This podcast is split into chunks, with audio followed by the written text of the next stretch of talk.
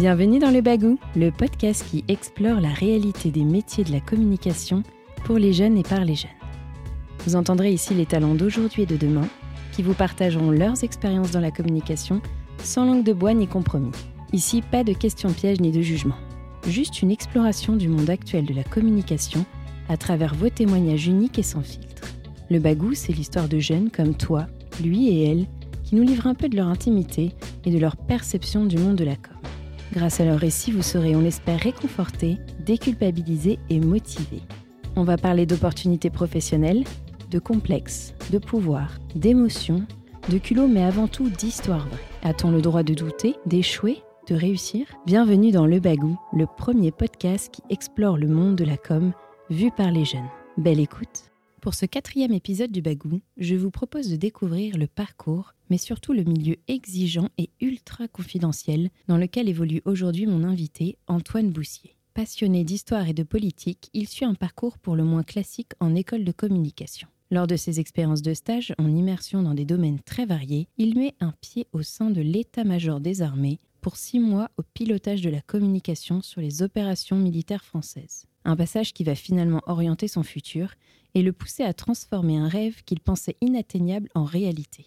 En échangeant au préalable avec Antoine, une chose me paraît évidente, sa propension à se faire confiance. Et il en faut pour se faire une place dans ce secteur où elles sont si rares. Je vous laisse découvrir comment le choix d'un milieu professionnel pour le moins atypique peut changer les orientations futures d'un début de carrière et façonner nos perspectives. Une fois n'est pas coutume, alors je laisse la place à Mina Canton, qui travaille à mes côtés chez Comment en tant que chef de projet, le soin de vous faire découvrir ce profil atypique. Bonjour Antoine, je suis très heureuse de te recevoir aujourd'hui car les places sont rares dans ce secteur de défense militaire et on n'a pas souvent l'occasion d'en découvrir les coulisses. Bonjour, ben, je suis ravi d'être euh, avec toi pour, euh, pour échanger un petit peu sur, euh, sur, sur ce poste et, sur les, les mystères qu'il peut apporter. Alors j'en parlais en te présentant, mais raconte-nous un peu ton quotidien et ce qu'implique d'être responsable des réseaux sociaux de l'état-major des armées. Euh, je suis donc responsable de toute la partie euh, réseaux sociaux et veille à l'état-major des armées. Et donc ma mission principale, c'est de communiquer à la fois sur les opérations des armées françaises qui sont en cours, donc tout ce que tu vas pouvoir lire dans les journaux lorsqu'il y a une opération, euh, par exemple au Sahel ou au Levant contre Daesh, par exemple et à côté euh, d'assurer la communication du chef d'état-major des armées, le général Thierry Burkhardt. Et pourquoi avoir choisi ce secteur plutôt qu'un autre? Qu'est-ce qui a fait pencher la balance pour toi? Pour moi, euh, bah, comme tu l'as dit tout à l'heure, je suis un passionné d'histoire. Euh, et en réalité, euh, un jour, en faisant mes, recherches de stage, je suis tombé sur deux annonces différentes. Une annonce plutôt dans un monde marketing, qui finalement, je me suis dit, bon, ok, c'est intéressant, je, vais certainement m'y plaire, etc. Et puis, dans les deux jours qu'on suivi, j'ai aussi trouvé un stage à l'état-major des armées. Et là, je me suis dit, waouh, ça, ça peut être très intéressant. Et donc, en fait, bah, j'ai postulé. Euh, il se trouve que le poste pour lequel j'ai postulé était déjà pourvu. Et euh, ils m'ont rappelé dans les, dans les 24 heures qu'on suivi pour me proposer un autre poste. Et donc euh, là, bah, voilà, je suis entré. Et en fait, c'est vraiment ma passion à la fois pour l'histoire, la géopolitique, et puis un petit peu la communication aussi, quand même, parce que c'est communiquer dans un monde dans lequel on n'a pas l'habitude de voir de la communication. C'est vrai que c'est un secteur qui est quand même assez mystérieux et qui est enclin au secret professionnel. Quelles sont les difficultés que tu peux rencontrer au quotidien pour mener à bien ton métier de communicant au sein de l'armée? Alors, la première difficulté qu'on peut rencontrer, c'est qu'on va travailler avec euh, des militaires euh, et que donc, par essence, on n'a pas la même carrière qu'eux.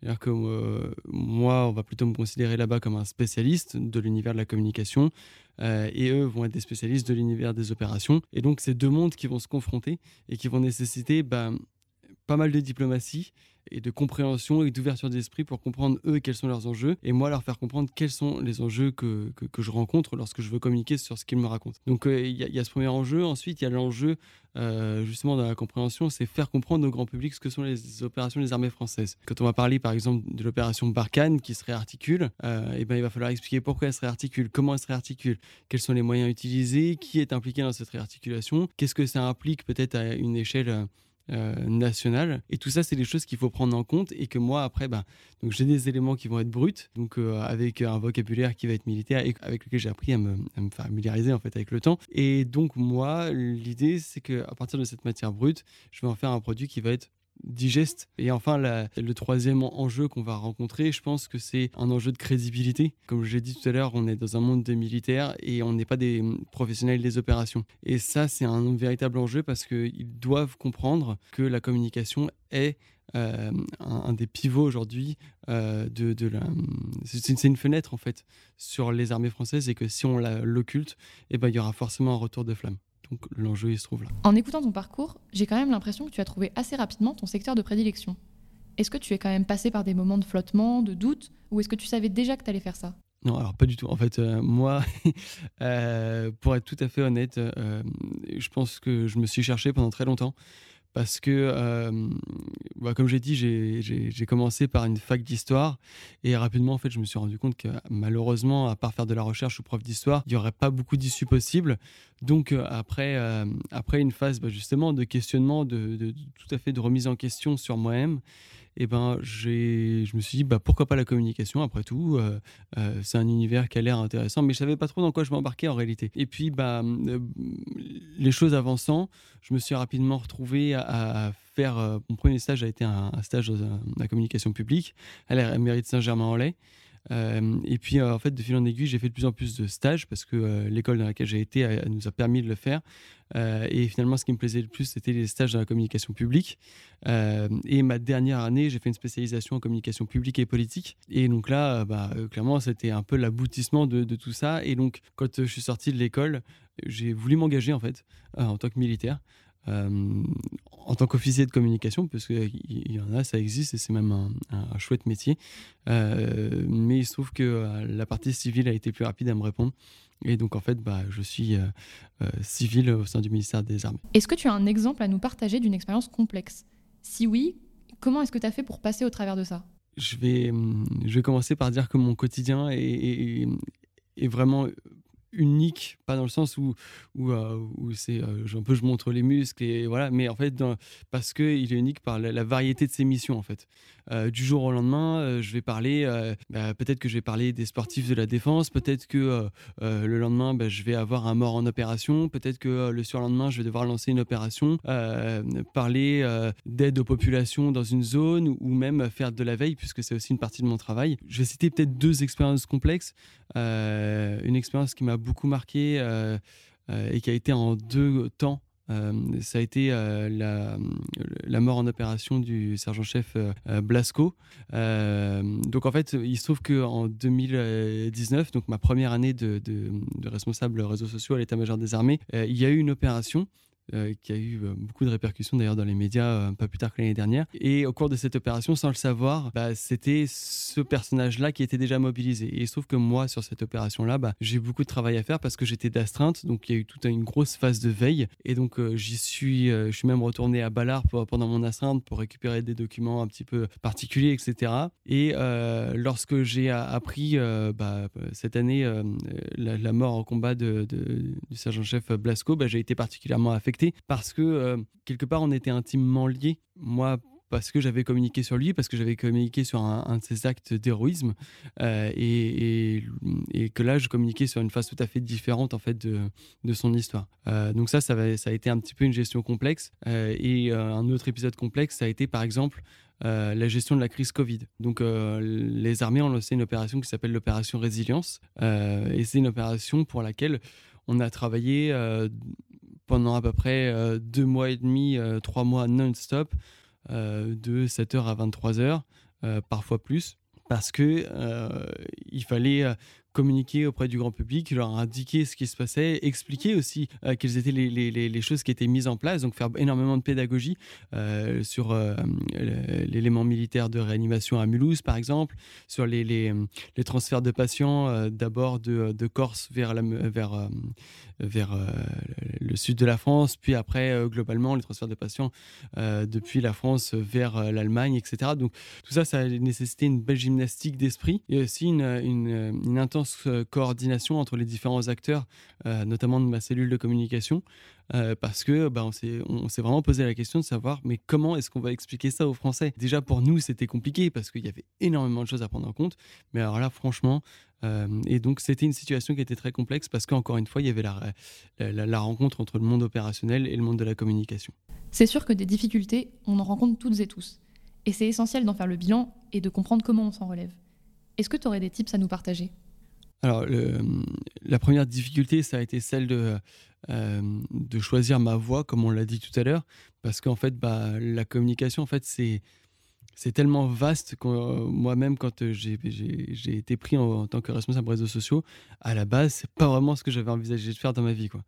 Euh, je savais pas vraiment même ce que je voulais faire. Je savais que j'avais un secteur particulier sur lequel dans lequel je voulais travailler, mais euh, finalement, en fait, je me suis fait confiance et j'ai fait confiance aux personnes qui me recrutaient parce qu'elles me connaissaient déjà. Et d'ailleurs, je les remercie de m'avoir fait confiance. Euh, et donc ça, ça a été une, difficulté. L'autre difficulté qui est un enjeu, c'est celui de la crédibilité. ça revient à ce qu'on disait tout à l'heure. Donc, on est, on est jeune. Euh, on est civil et donc on, est totalement à l'opposé de tout ce que tu peux rencontrer, surtout en état-major. En état-major, c'est un univers qui est rempli de colonels et de généraux et de commandants euh, et à qui tu dois expliquer pourquoi tu as choisi de faire un poste comme ça euh, et, pas et pas en utilisant le mot interopérabilité, par exemple. donc c'est savoir s'imposer, ça c'est un, véritable enjeu. une difficulté, je pense aussi, c'est admettre qu'on peut faire des erreurs. Euh, je suis le premier à reconnaître quand j'en fais. Euh, d'ailleurs, je donne des formations euh, auprès des, futurs officiers de communication des armées et j'ai toute une, section dédiée à, pas à mes échecs, mais aux bourdes que j'ai pu réaliser. Et la, première étape, c'est d'admettre qu'on a fait une bourde, parce que ça arrive à tout le monde, et qu'il n'y a pas mort d'homme. Et je pense que dans mon métier, c'est quand même quelque chose qui prend toute sa signification. Et, et ensuite, c'est analyser pourquoi on a fait une bourde et comment ne plus la, la, refaire? Et ça, je pense que c'est une vraie difficulté parce que euh, je pense qu'on est dans un monde où on a beaucoup de susceptibilité les uns et les autres et on ne prend pas le temps de regarder ce qu'on fait. Et euh, j'ai un réflexe que j'ai acquis euh, avec mon équipe aujourd'hui, c'est de poser les mains sur le bureau, reculer, mais littéralement, physiquement de mon bureau, et me dire, OK, donc là, on a fait quelque chose qu'il fallait pas, ou on a fait quelque chose qu'il fallait, ou on est confronté à une situation qui est plus difficile que prévu. Comment on va faire pour réagir? C'est vraiment, euh, quand on dit poser le stylo et réfléchir, c'est exactement la même chose. Prendre du recul. Et ça, je pense que c'est une vraie difficulté aujourd'hui. Je trouve ça hyper inspirant. Comme tu dis, on est jeune, tu as eu confiance en toi et tu es allé dans ce métier en sachant que justement, tu allais te retrouver face à des personnes qui ne sont pas forcément dans le même état d'esprit que toi. Tu penses que tu l'attires d'où cette confiance en toi qui t'a permis d'arriver ici? C'est une bonne question. Euh, je pense que le, la confiance, en fait, je ne l'ai pas eu en un seul jour. Euh, et j'ai eu, comme euh, beaucoup, beaucoup d'entre nous, je pense, au début, cette espèce de syndrome de l'imposteur, où je me suis dit, mais en fait, mais qu'est-ce que je fais là? En plus, encore une fois, avec le monde militaire, moi, j'étais pas du tout légitime, entre guillemets, et puis mon prédécesseur, c'est quand même aujourd'hui le responsable réseau social de l'Élysée. donc, en fait, bah, je suis arrivé là et j'avais pas du pas du tout confiance en moi, et je me suis retrouvé avec euh, un, grand chef qui était à l'époque colonel euh, et qui aujourd'hui est général, euh, comme d'ailleurs la, totalité de mes chefs aujourd'hui. Et puis des chefs de bureau aussi qui, m'ont fait confiance et qui m'ont dit mais en fait maintenant tu es à ta place, tout ce que tu fais c'est toi qui le crée, c'est toi qui l'avance. c'est ta responsabilité, donc un, assume, et deux, en fait, bah, fais-toi confiance parce que tu as un rôle et cette confiance, bah voilà, je l'ai gagnée au fil du temps parce qu'on a mené des actions qui ont fonctionné, parce que euh, j'ai su faire ma place euh, euh, au milieu des réunions, au milieu des galons, des étoiles. Et voilà, et après, c'est bah, se dire rétrospectivement, bah voilà, en fait, j'ai fait ça et ça, ça a marché. Et donc, je peux avoir confiance en mes capacités, en ma personne et puis aussi bah, en mon équipe. Je pense que l'équipe, elle est hyper importante là-dedans quand même. Justement, j'allais en venir à ce sujet. L'expérience professionnelle, c'est aussi des moments de grande fierté. Est-ce que tu pourrais partager avec nous un ou deux moments marquants en termes de réussite qui t'ont particulièrement fait plaisir? Un des premiers succès euh, dont, euh, enfin, que je vais évoquer là, mais c'est pas forcément chronologiquement, euh, c'est la, la fête de la musique. la fête de la musique, on peut se dire, mais ok, qu'est-ce que ça vient faire dans les armées, ou en tout cas à l'état-major des armées? Et en fait, bah, c'est un événement qui est récurrent et c'est un événement sur lequel, comme tout le monde, on essaye de se positionner mais on a une difficulté, c'est que nous, on ne fait pas euh, d'organique dans notre communication. C'est-à-dire que on savait que euh, l'armée de terre allait potentiellement faire la musique de la Légion étrangère, la marine nationale, le bagad, l'armée de l'air, la musique de l'air. Et nous, on s'est dit, ok, mais c'est quoi la musique des opérations des armées françaises? Et, donc, on a cogité. Et on s'est dit, la musique, c'est pas seulement de la musique mélodieuse, mais c'est aussi des sons. Euh, et donc, on a creusé ce côté-là, euh, surtout qu'on était dans la, grande période ASMR. Euh, et, on s'est dit, OK, donc nous, eh ben, peut-être que la musique des opérations des armées françaises, c'est ce qu'ils entendent sur le terrain quotidiennement. Et là, on a, récupéré ce que nous, on appelle des bandes d'éléments. Donc, en fait, c'est généralement des produits vidéo bruts qu'on nous envoie. Et on en a extrait des bruits, des sons typiques des opérations. Et on s'est dit, OK, maintenant on a ça, mais comment on va relier ça à la fête de la musique? Et donc on a créé une playlist des opérations. Donc euh, là, on s'est aidé du motion design, on s'est aidé euh, euh, des photos, on a repris les codes de Spotify, de Apple Music, etc. On a tout mis dans un, au format, au format téléphone, quoi, comme si on était sur Spotify, et on a créé notre playlist Ops.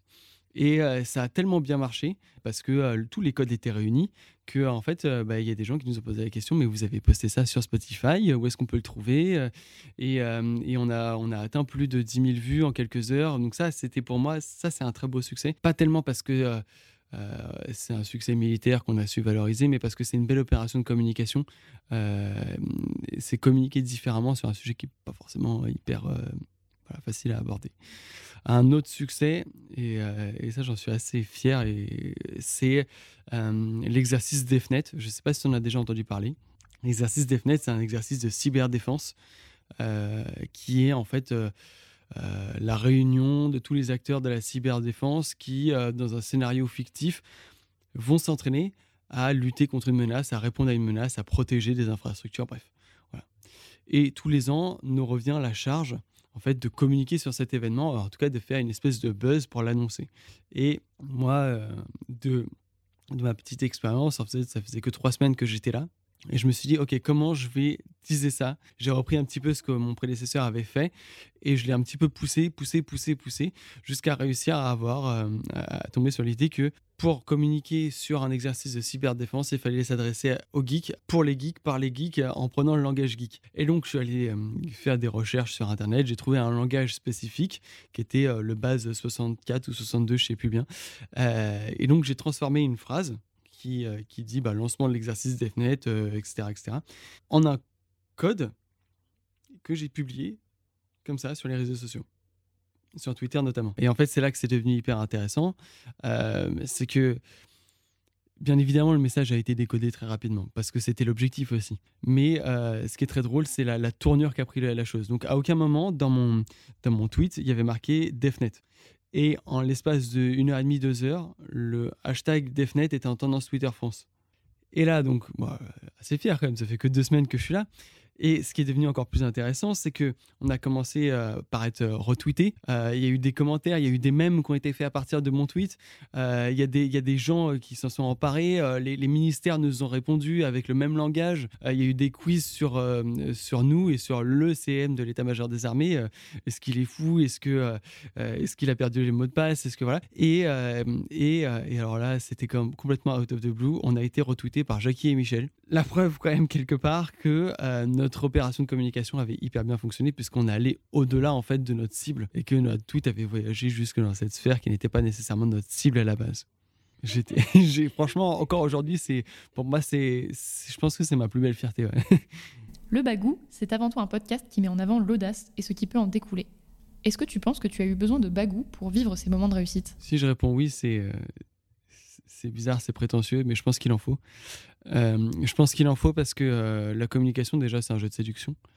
Euh, tu es constamment en train de séduire, que ce soit ton auditoire, que ce soit ton chef, que ce soit tes, ton équipe. En fait, le but du jeu, quand tu de la même façon que quand tu es commercial, le but du jeu, c'est de séduire ta cible. Et euh, je pense qu'à un moment donné, bah, oui, effectivement, il faut faire preuve de bagou pour convaincre que mon idée de tweeter euh, en base 64, euh, c'est une bonne idée. pour convaincre que bah, finalement, tweeter à 23h, c'est pas nécessairement une bonne idée. donc en fait, c'est oui, je pense qu'effectivement, c'est du bagou, c'est la confiance en soi, c'est assumer ses convictions aussi.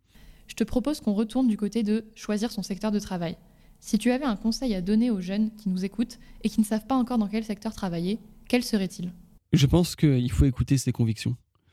Euh, aujourd'hui, je pense qu'on le voit de plus en plus quand même, on, est dans, on a une génération qui, qui aspire, à, qui aspire pardon, à, faire du travail utile, à communiquer utile. Enfin, en tout cas, moi, c'était mon, opinion. Et, et, et, vulgairement, je me suis dit, j'ai pas envie d'être vendeur de chaussettes. Euh, et finalement, c'est effectivement pas ce que je fais. Donc en fait, moi, mon, euh, conseil, ce serait d'aller peut-être euh, faire de la communication utile, faire ses armes là-dedans parce que c'est hyper intéressant et qu'il y, a, tout à faire dedans. Vraiment, il y a tout à faire. et qu'en fait, on a une communauté qui est très, qui est très responsive derrière. Et je pense que l'autre conseil que je peux donner, c'est se faire confiance à soi-même. c'est pas facile. Euh, mais après tout, si on est là, si on a été choisi, c'est qu'il y a une raison. Et que cette raison, bah, en fait, il faut l'exploiter et il faut en être fier.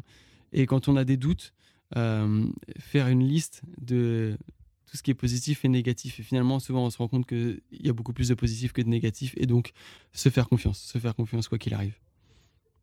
Et dernier conseil, euh, ce sera aussi de reconnaître ses échecs c'est pas beau de pas reconnaître ses échecs et reconnaître ses échecs, c'est aussi la, possibilité de rebondir derrière et de se dire ok bah là la dernière fois j'ai fait ça, ça n'a pas marché, là je vais faire ça et je sais que ça va marcher. On a une question qu'on pose à tous nos invités dans le podcast. Pourrais-tu me dire ce qui est pour toi la réussite? C'est deux choses. La première c'est d'être fier de soi, parce que euh, quand on se couche le soir il faut être fier de ce qu'on a fait. Euh, moi je pense que c'est mon cas aujourd'hui. Euh, je travaille dans un univers qui est, comme tu l'as dit, euh, singulier et mystérieux.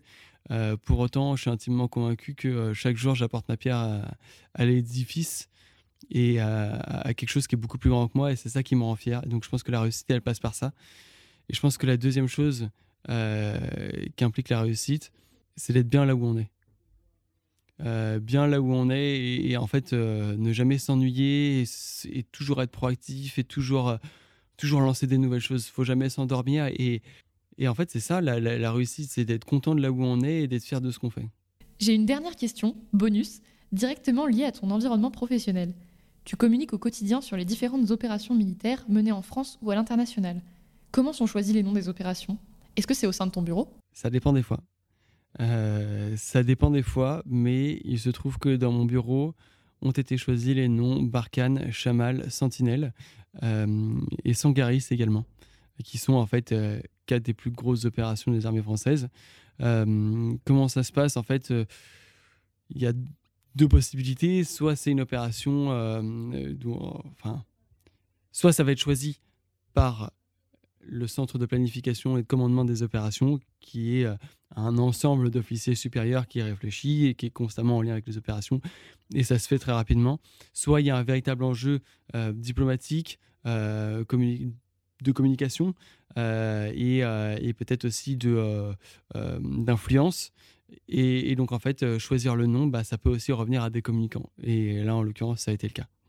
le nom de l'opération Résilience est par exemple revenu à, à, l'EMACOM, donc l'entité dont je fais partie, puisque c'est nous qui l'avons choisi au moment où ça a commencé. C'est déjà l'heure de te remercier. Avec plaisir. Merci pour ton temps et de nous avoir entrouvert les portes de ce secteur peu connu et confidentiel de la gouvernance française.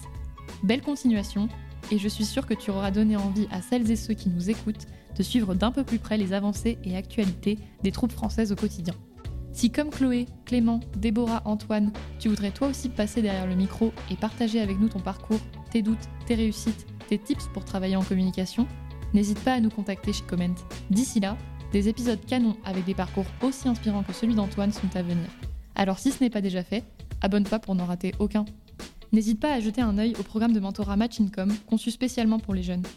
J'en profite pour remercier nos partenaires, l'école de communication IICP et l'agence Newing. Toutes les infos sont à retrouver sur le site de Comment et de l'épisode. A très vite sur le bagou